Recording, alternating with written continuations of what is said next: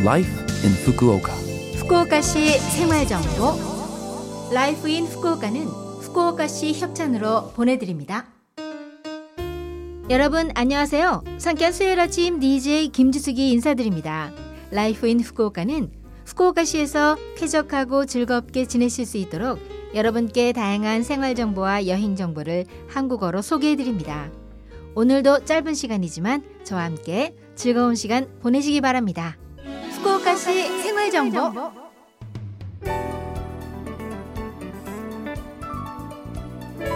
오늘 소개해드리는 행사는 이번 달 말에 베이사이드 플레이스 하카타에서 열리는 규슈 최대급 브라질 페스티벌 Festa do Brasil 후쿠오카 2023입니다.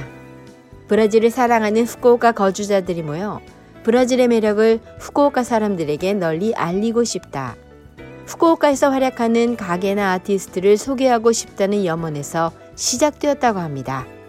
무대 공연과 참가형 퍼레이드, 맛있는 요리 등 음악과 춤, 음식을 통해 브라질을 체험할 수 있는 야외 페스티벌입니다. 10월 29일 일요일 오전 11시부터 오후 6시까지 개최되며 입장료는 1,500엔. 먹고 마시고 노래하고 춤추면서 정열적인 브라질 문화를 후쿠오카에서 즐길 수 있는 행사 많이 방문해 주세요. 후쿠오카시 생활 정보. creative와 엔터테인먼트의 협업을 체험할 수 있는 이벤트 The Creators 2023을 10월 21일 토요일과 22일 일요일 양일간 개최합니다.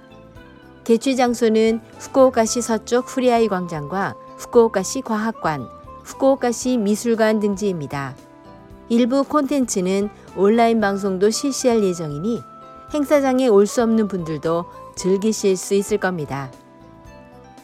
메인 행사장인 후쿠오카시 서쪽 후레아이 광장에서는 박력 넘치는 조명과 스크린으로 연출하는 음악 무대와 영상 작품 상영, 지역 모델들의 패션쇼, creative 관련 기업의 체험형 부스를 실시합니다.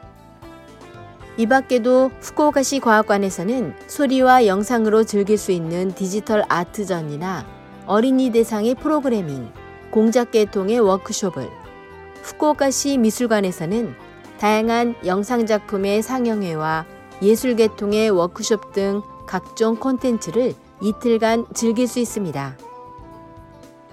creative 도시 후쿠오카를 통해 새로운 문화의 테크놀로지를 접하고 최첨단 엔터테인먼트를 체험해 보세요. 여러분들의 많은 참여를 부탁드립니다.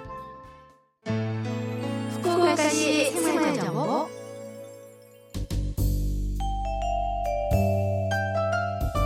이번 주 Life in 후쿠오카 한국어 어떠셨어요? Life in 후쿠오카는 팟캐스트로 언제든지 들으실 수 있습니다. 그리고 블로그를 통해 방송 내용을 확인할 수도 있으니 LOVE FM 공식 홈페이지에 Life in 후쿠오카 페이지도 놀러 오세요. 방송에서는 여러분들의 사연도 기다리고 있습니다. 프로그램이나 DJ 김지숙에게 메시지를 적어서 이메일 761골뱅이 lovefm.co.jp 761 골뱅이 lovefm.co.jp로 보내주세요.